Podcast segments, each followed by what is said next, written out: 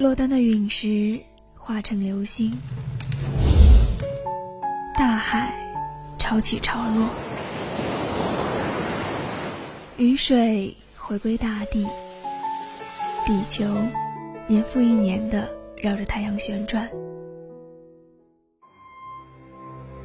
浩瀚的星辰、大海、天空，都布满了人类的脚印。我走过山时，山不说话；我路过海时，海不说话。我们这一生要走很远的路，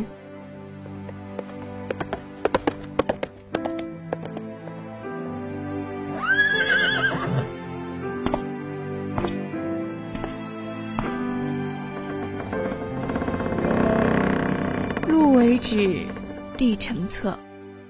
心作笔，心当墨。人物档案馆，与你诉说。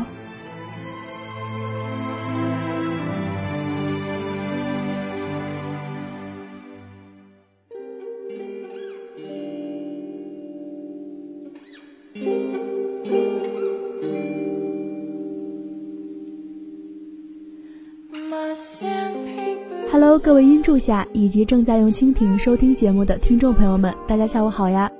这里是单周三下午的人物档案馆，我是主播江江。转眼间，江江已经是一个大三的老学姐了，留在广播台的时间也只剩最后的两个月，时间过得真的很快，快到你觉得昨天才发生的事情，其实已经过去了一个月，快到你和一些人刚刚熟悉，就要面临分别。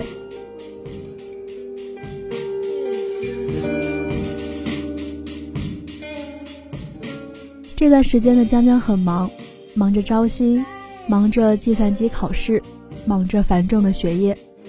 但越是忙的时候，越是爱在挤出的一点零零碎碎的时间里，自己一个人搬个电脑，躲到床上的一个小角落，看那几部江江永远也看不腻的电影。其中有一部叫做《喜剧之王》，这部电影仿佛有一种魔力，每次看都有不一样的感受。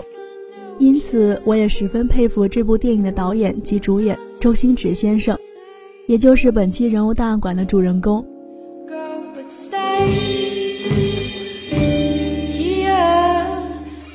这次人物档案馆做周星驰，我个人的最大感受是矛盾重重。通过看他各种各样的采访，他台前幕后的视频，他在我心中的形象始终和他在电影里的表演一样丰富和多变。但同时又形成诡异的完整和统一。别人描述的他，我们眼中的他，与他曾经饰演的各种角色——至尊宝、周星星、零零七、唐伯虎、尹天球，甚至是在主持少儿节目时扮演的黑僵尸，都能层层叠叠、隐隐约约地在他真身上浮现，使他身上同时散发着天才、屌丝、控制狂、喜剧大师、旁观者、追梦人。负心汉、情圣、天使、恶魔等等的多重气质，但是再复杂、再丰富如他，走过人生的半百，他流露出的坦诚和真，依然让人感慨，也让人心酸。在《旁观者》这个节目里，矛盾是周星驰自己在采访中多次提及的一个词。王晶说他最怕别人看透他，但我相信他自己。或许也无法清晰地解读自己，谁也无法说谁能看透谁，但理解有时比看透重要的多。就像他在节目结束时被说中心事般失神地说：“谢谢你，谢谢你。”也像柴静曾经在书中写的：“生活自身矛盾密布。”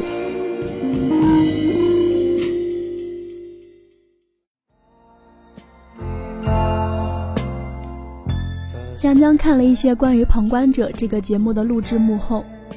第一次采访的时候，周星驰穿着一件出现过很多次的蓝色冲锋衣、黑色鸭舌帽，头发还是经典的花白，脚踩耐克鞋，表情乖乖如学生仔，甚至有点生涩。一进录播间就跟柴静说：“不好意思，没有洗头，戴着帽子可不可以？”还说不适应北京的气候，这两天脚上过敏，有一片红肿，不舒服。然后便不由分说就把裤管拉起来，露出小腿，指给柴静看。这对于刚认识、几乎是完全不熟的人来说，实在是一种有点突兀的热乎。之后他又觉得嘴唇太干，借了润唇膏，擦完之后反复问周围人，会不会颜色有一点偏红？可以吗？你觉得怎样？有没有无色的？经过这番折腾，生疏感确实完全消解了。就像美国副总统约翰逊曾经邀请那些专门报道他，甚至是反对他的记者到白宫跟他一起游泳一样，在不可名状的亲近之中，既放松了自己，也拉近了和对手之间的距离。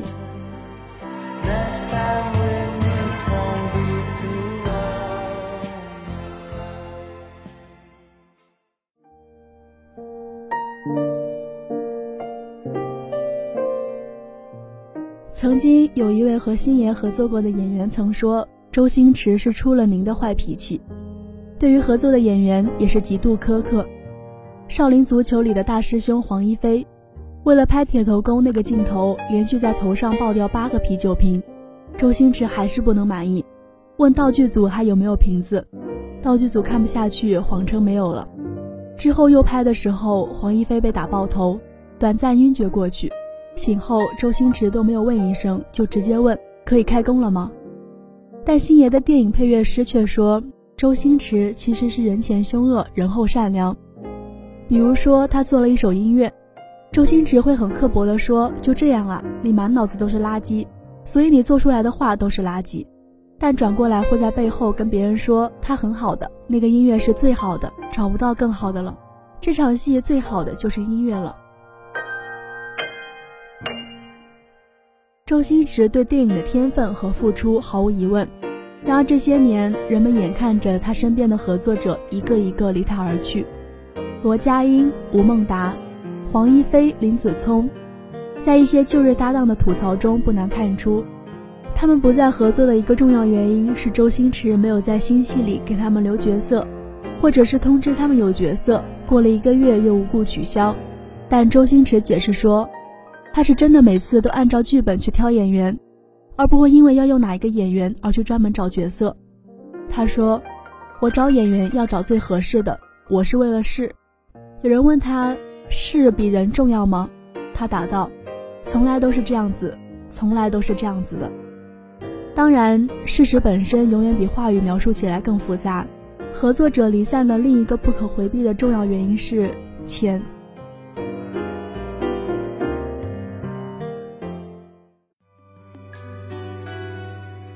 资料中看到的周星驰成功后几乎是官司缠身，众叛亲离。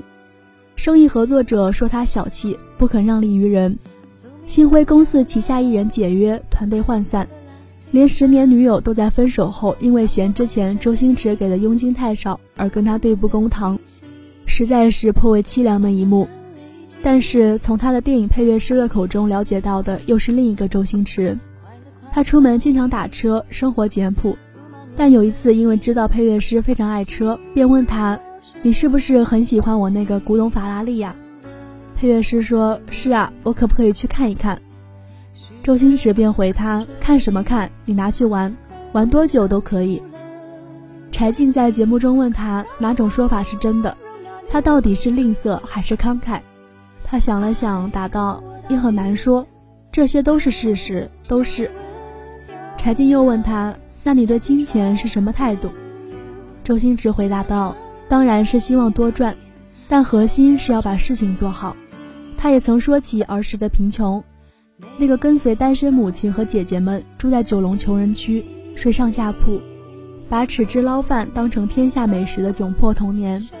他说的很慢，过了会儿又补充了一句：“小时候富有的人不会有这个感觉，对他来说。”赚钱已经不只是为了买车、为了吃、为了穿，而是一个永远不断追求的目标。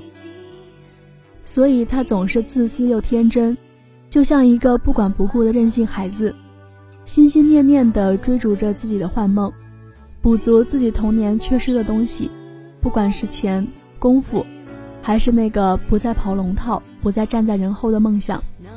在节目中，周星驰还回忆起他的童年。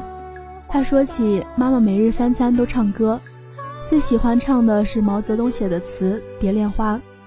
他说他小时候百分之九十九的精力都放在练功上，对女生还提不起兴趣。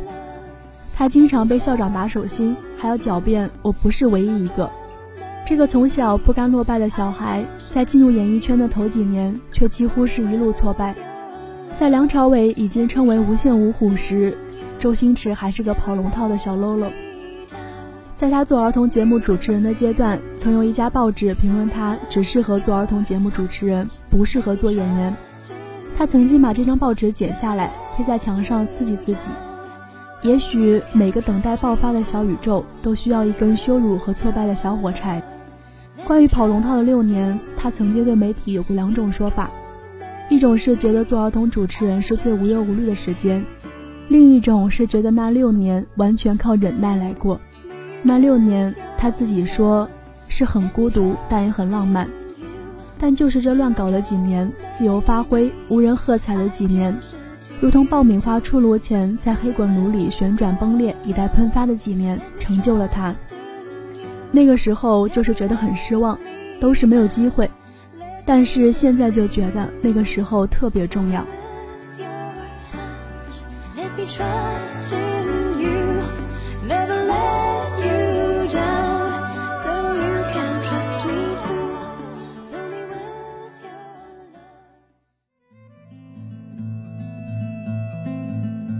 周星驰至今单身，有人说私底下觉得他像一个武侠小说里的孤独老人。他说其实也不必要说那么严重，只是有时候我会喜欢一个人待着。当年他的情感风波人尽皆知，历史往往如此。当年的他年轻甜滑，风流浪漫，好山好水无意流连。如今的他看山是山，看水是水。却只剩弱水三千，再不见伊人。在前几年上映的《西游降魔》中，沿用了《大话西游》的主题曲《一生所爱》，唯一改动的是添加了一句歌词：“从前直到在，爱还在。”因为他不想太过绝望，想还有一点点希望。周星驰在宣传电影时，还回忆起了他当时在公交车上第一次想到“爱你一万年”这句台词的兴奋，说。哇，非常非常棒那种感觉。有人问他棒在哪里，他说棒在要说两遍，第一遍是假的，第二遍说的时候才是真的。我隐隐的觉得这句话像是周星驰人生的一个预言，而这首歌则是他个人剧本的一个主旋律。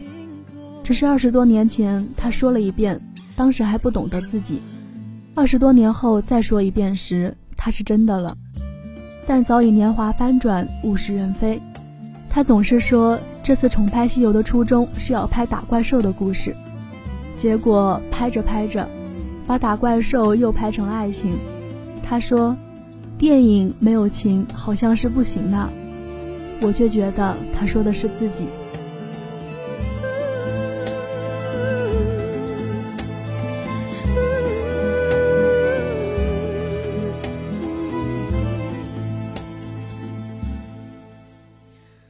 当年城楼下那个在风里跑得很帅的少年，那个耍宝耍得没边没际的浪子，那个在城墙上走起来很拽的武士，一瞬间作画，变成了五指山上那个静默五百年的石猴。别人都是电影成就英雄，只有他曾经八次打破香港电影票房，经济低迷时期仍力挽狂澜。只有他是英雄成就电影。